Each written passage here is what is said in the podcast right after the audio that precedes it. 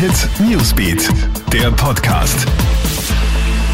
Einen guten Start in deinen Tag. Ich bin Clemens Draxler und du hörst hier den Krone Hit Nachrichten Podcast für die wichtigsten Infos heute früh am Mittwoch. Auch Kids und Teenager sollten Corona geimpft werden.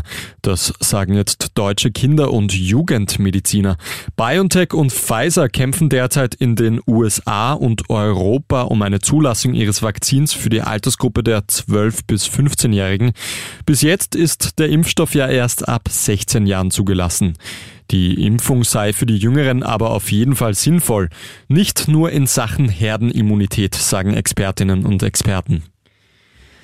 Das kam unerwartet. In Tirol treten gleich zwei eingesessene Landesräte der ÖVP zurück. Patricia Zoller frisch auf und Bernhard Tilg. Jetzt wird darüber spekuliert, ob es einen Zusammenhang mit der PCR-Testaffäre in Tirol gibt.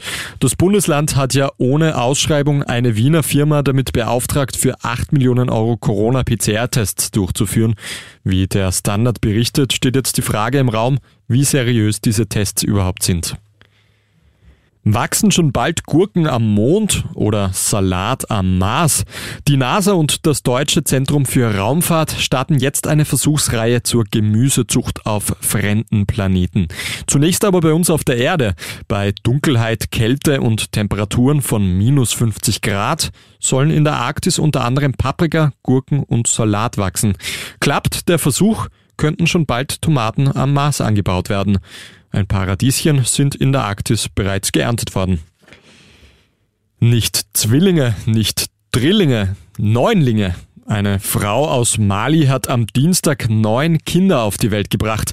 Sogar zwei mehr, als die Ärztinnen und Ärzte noch bei Ultraschalluntersuchungen entdeckt haben. Die 25-Jährige darf sich jetzt über fünf Mädchen und vier Buben freuen. Die junge Frau ist vor der Geburt nach Marokko geflogen worden, um ihr dort eine bessere medizinische Versorgung zu ermöglichen. Das war's mit deinem Update für heute Mittwoch früh. Noch mehr Infos findest du bei uns auf kronehit.at oder in unserem Newsbeat. Einen schönen Tag noch. Krone Hit Newsbeat, der Podcast.